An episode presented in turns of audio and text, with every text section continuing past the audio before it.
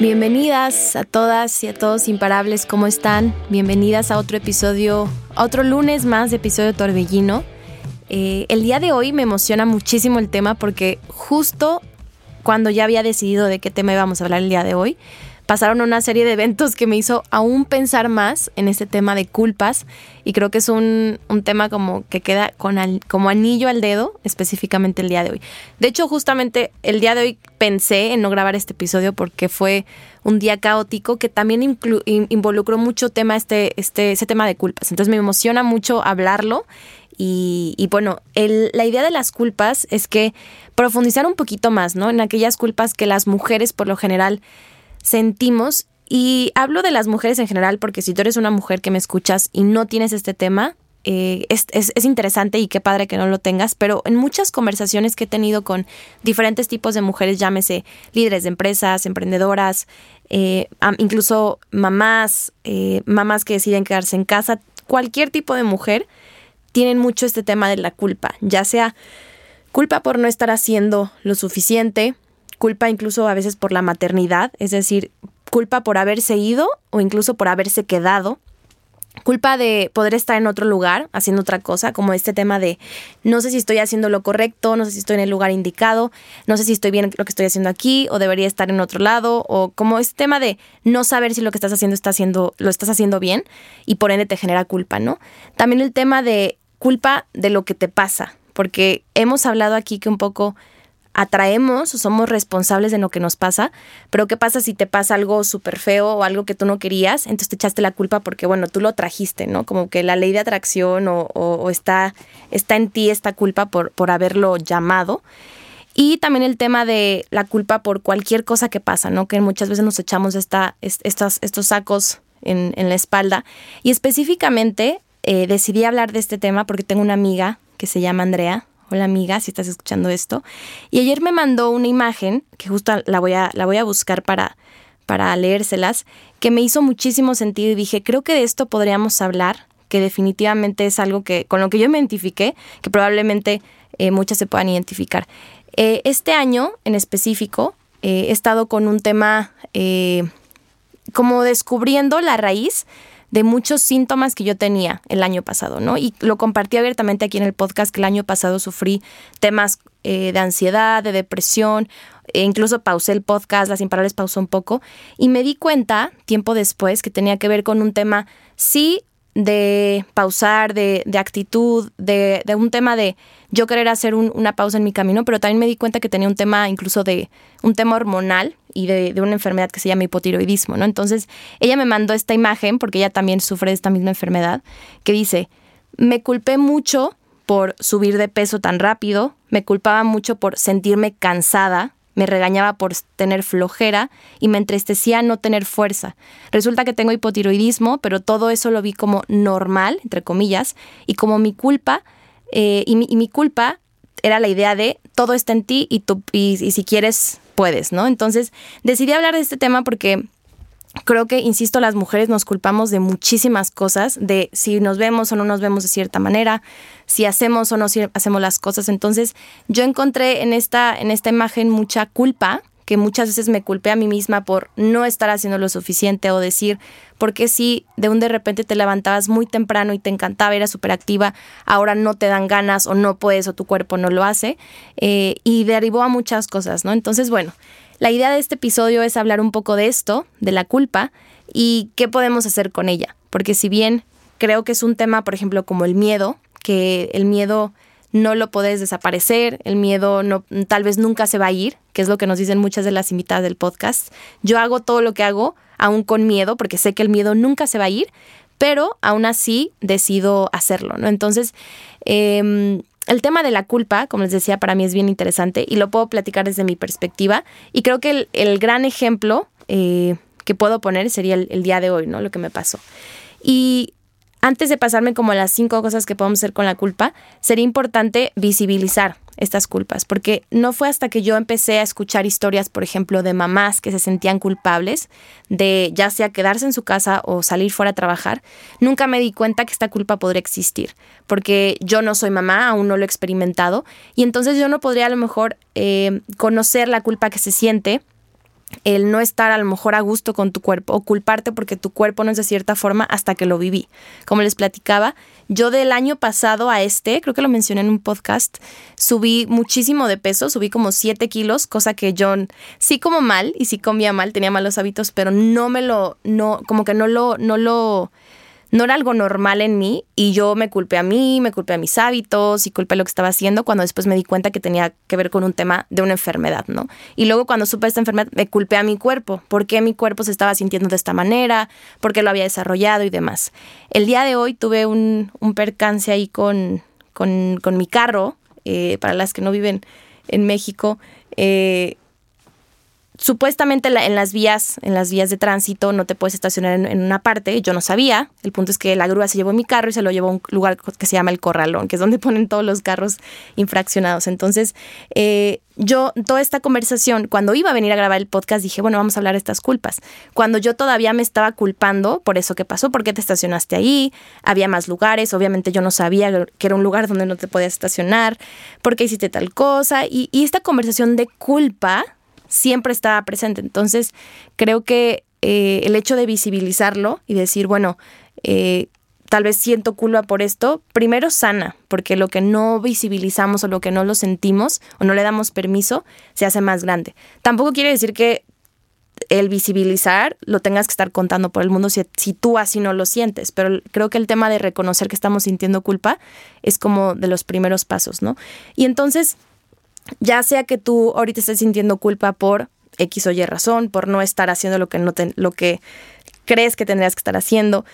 En mi caso, por ejemplo, me acuerdo que a principio de año yo también tuve un tema con el, con el bicho, con el COVID, y me culpé a mí misma por estar pausada unas semanas, unos días, por, por haber eh, estado expuesta a personas que lo tenían, como que esta, esta, insisto, conversación de culpa está últimamente muy presente y sé que no soy la, la única, ¿no? El otro día estábamos platicando en la comunidad que una de, de, nuestras socias se sentía culpable porque iba a ser su cumpleaños y no se sentía emocionada o no estaba feliz o a lo mejor, no, o sea, como que no sé qué, o sea, como que no me causa emoción o no, se sentía como raro, ¿no? Eh, hemos platicado muchísimo este tema de, de, las, de las culpas por eh, incluso hasta la edad, ¿no? De, de, de mujeres que ya no, ya no se gustan a sí mismas, no se aman a sí mismas por tener cierta edad. No sé, este, el tema de las culpas es como muy infinito y muy grande, pero creo que lo primero es visibilizarlo y decir, bueno, ahí está, ¿no?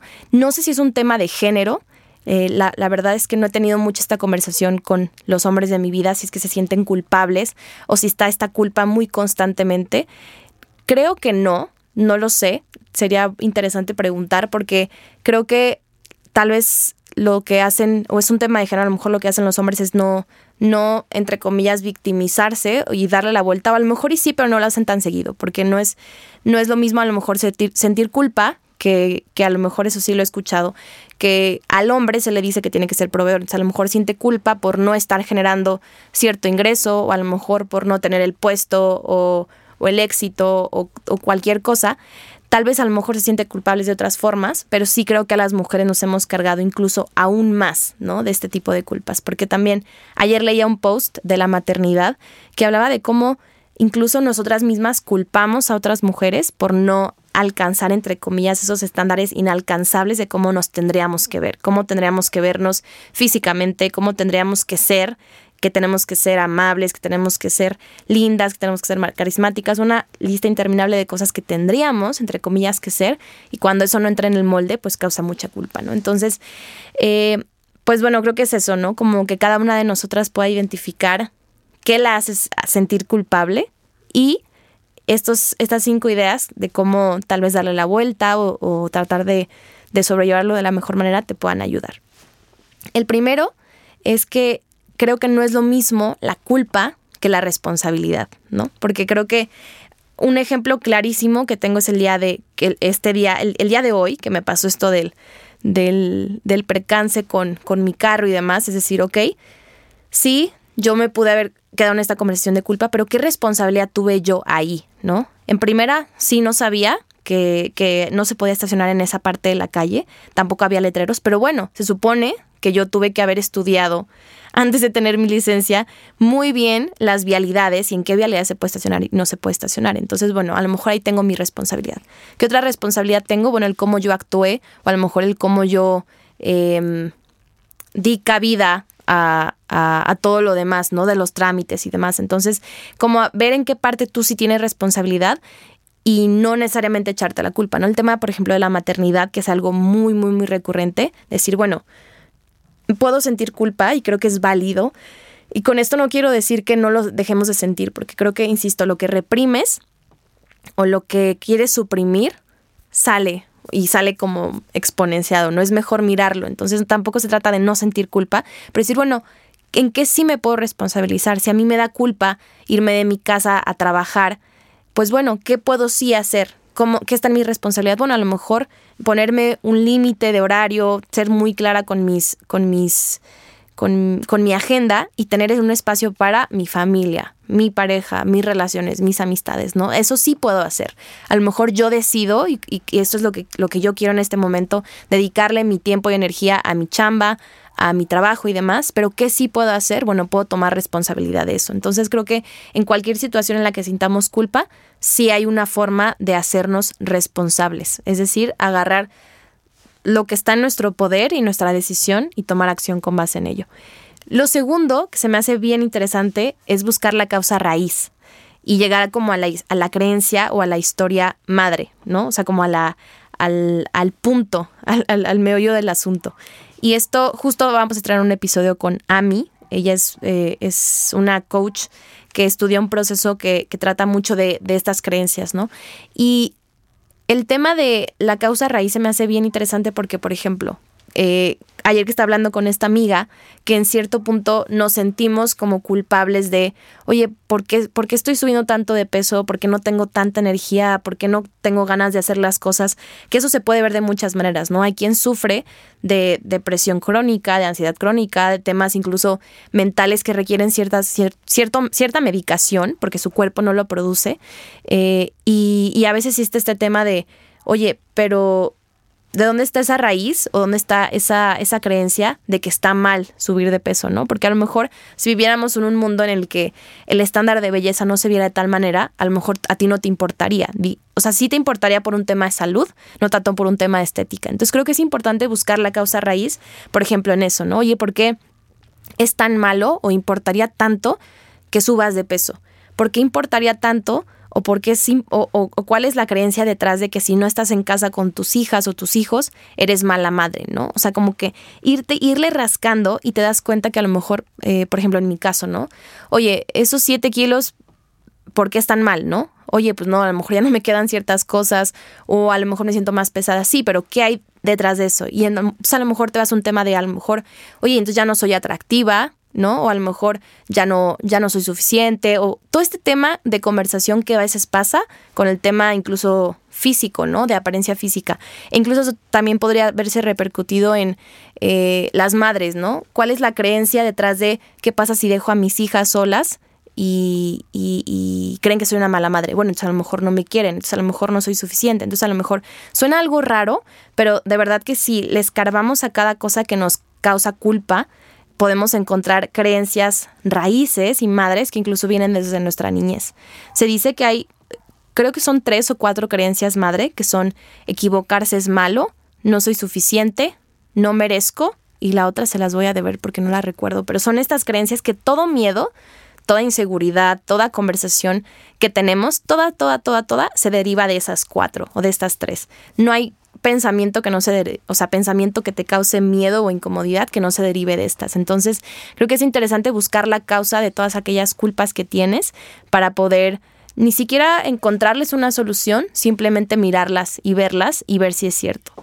Justamente con ese tema de ver si es cierto, es el punto 3, que es un poco el disolver o cuestionar esos pensamientos, ¿no? O sea, es como realmente no creernos todo lo que nos dicen los pensamientos y darles la vuelta y tratar de decir, bueno, esto es cierto, o sea, es realmente cierto que si subo 7 kilos ya no soy atractiva y te puedes dar cuenta que pues no, ¿no? Incluso puedes disfrutar más tu cuerpo, a lo mejor incluso te crecen partes de tu cuerpo que tú no sabías, a lo mejor eh, florecen otras cosas, o sea, no sé, la verdad es que creo que cuando cuestionas lo que tú crees, te vuelves muchísimo más consciente de, aquellas culpas y por qué las tienes. En el caso, por ejemplo, de la maternidad, ¿no?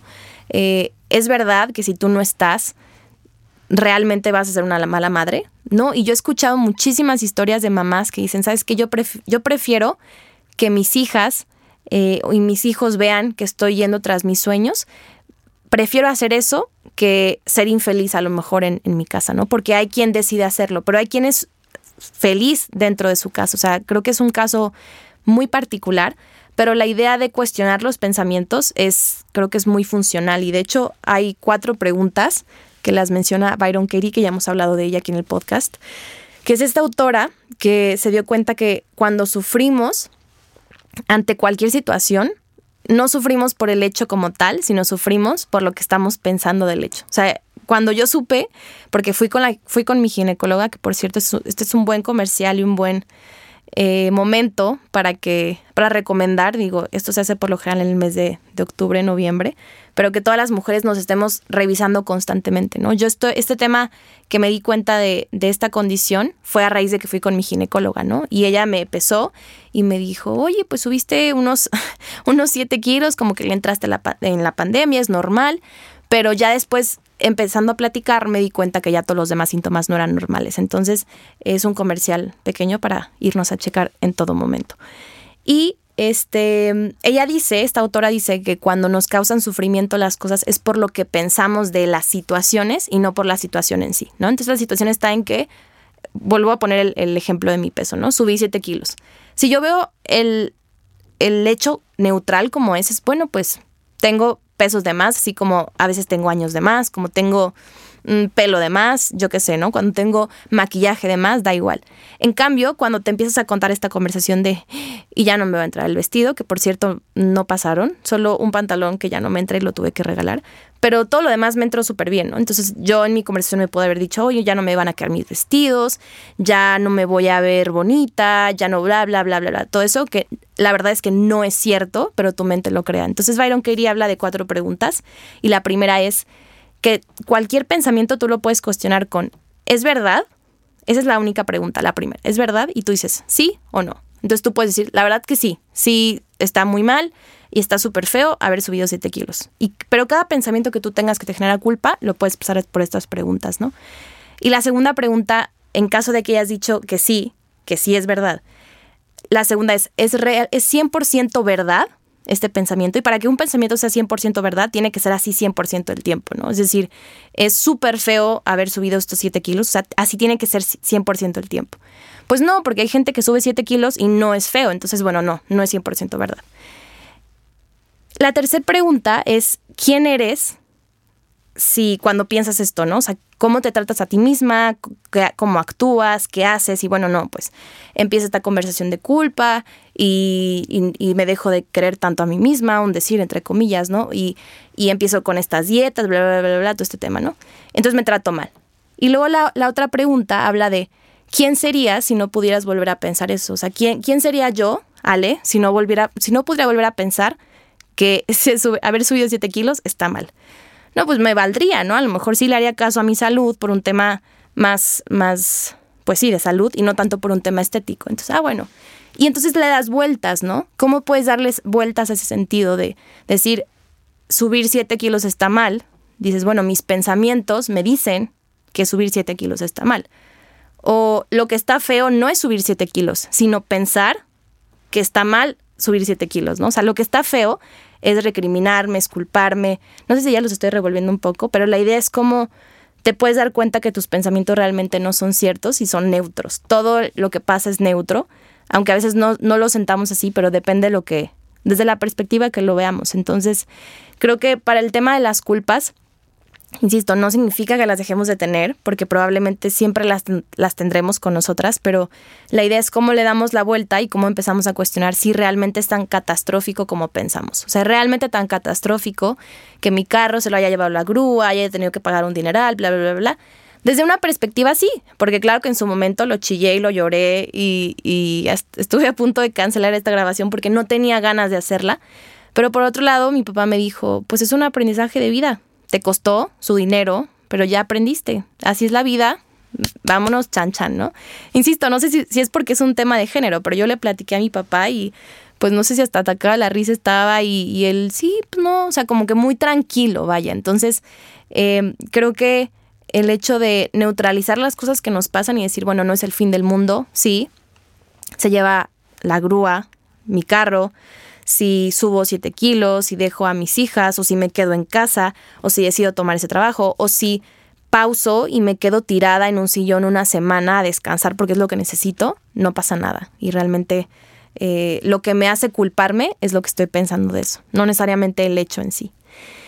Eh, lo cuarto, ya casi para acabar, cómo, cómo poder disolver un poco la culpa es lo que les decía, es el tema de verbalizar, que ayuda muchísimo a sanarlo. No significa que tú lo tengas que contar a los cuatro vientos, pero si a ti te sirve con alguna psicóloga, eh, alguna mentora, obviamente con una comunidad, por ejemplo, como en, Las Imparables hemos encontrado muchísimo apoyo. Yo cuando supe este tema de, de la enfermedad que tenía, les compartí, ¿no? En el chat, oigan, me pasó esto, bla, bla, bla, Y varias súper lindas que han pasado por condiciones similares me comparten su experiencia. Eh, también muchísimas han hablado del tema de la maternidad, de cómo han sido juzgadas, cómo se han autojuzgado. Entonces, encontrar espacios donde, tú puedas realmente verbalizarlo y darte cuenta que no eres la única, te hace muchísimo sentido. De hecho, Vale, una chica de nuestra comunidad, dijo el otro día, cuando tuvimos a una mentora, me encanta saber que no soy la única loca, ¿no? Que no estoy loquita. Y, la mentora dijo, ser loca es una cualidad, o sea, es, algo, es, algo bueno, ¿no? Y claro que no estamos, no estamos solas, pero cuando no lo hablamos o no lo decimos, sí parece como si estuviéramos algo solas. Entonces, eh, es el tema eh, tan importante de verbalizar para sanar. Y ya por último, que creo que es de lo más difícil eh, para evitar ese tema de las culpas, es aceptar eso que es, ¿no? Aceptar la realidad tal cual es. Y esto me encantó porque eh, justamente la, la, imparable, la invitada que vamos a tener en el podcast que se llama Ami, eh, le estábamos platicando y yo, yo le deseaba un feliz año nuevo, que te vaya súper bien este año, bla, bla, bla. Y ella me dice, yo te deseo que este año sea. O sea, que sea, simplemente, como tenga que ser. Pero que seas tú quien sea felicidad, amor, paz, diversión, disfrute, o sea, que seas tú la persona que le dé matiz a ese año, independientemente de cómo sea. Entonces, se me hizo algo bien interesante porque a veces queremos que la vida sea feliz y que sea todo bien. Y si yo me pongo a recapitular, y por eso les decía que este tema de culpa se me hace bien interesante tocarlo el día de hoy, porque si yo me pongo a ver cómo ha sido mi, mi mes de enero, yo podría decir, o sea, ¿qué? ¿Me voy a hacer una limpia? ¿Me están pasando puras cosas súper malas? Vengo saliendo del bicho, de, un tema de con el bicho, luego ese tema de mi enfermedad autoinmune, luego mi carro en la grúa, luego esto, luego, de verdad, una tras otra tras otra. Pero digo, pues la vida es, ¿no? Y el año es, no significa ni que esté mal, ni que yo tenga la culpa, ni que lo esté haciendo algo mal, simplemente son situaciones que pasan y que ocurren pero creo que voy a ser yo la que va a decidir cómo actuar con base en ello. Entonces, eh, eso creo que es el quinto paso para el tema de la culpa, aceptarlo como es. O sea, ahí está, así es, y lo que vas a hacer va a depender mucho desde dónde vas a venir tú. Vas a venir tú desde un lugar de miedo y de decir que claro que yo venía eh, mentando madres, ¿no? Cuando, cuando mi carro de ese lugar y cuando tuve que hacer todos los trámites y la, y la madre, pero eh, sí, sí, sí, sí, mente madres, pero ya después que la emoción baja y que dices, bueno, ok, pues ya, simplemente fue un aprendizaje más, un aprendizaje caro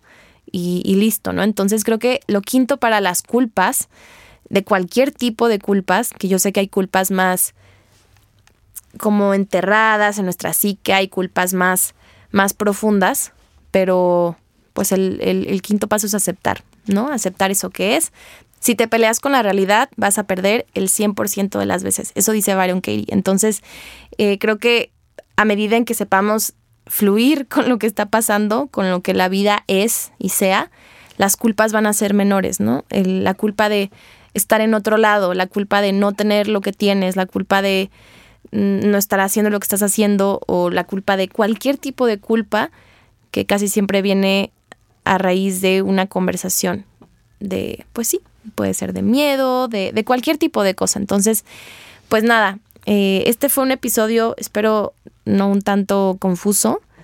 Eh, así, así me salió, así salió del alma porque ya lo tenía planeado, pero creo que para mí era importante como ser bien transparente, porque no nada más se trata de, sí, vamos a hablar de las culpas, pero para mí era importante platicarles porque ese tema para mí era importante y más porque el día de hoy volví a caer en esta conversación de culpas y seguramente lo volveré a hacer. Entonces, eh, espero que este episodio te haya servido a ti.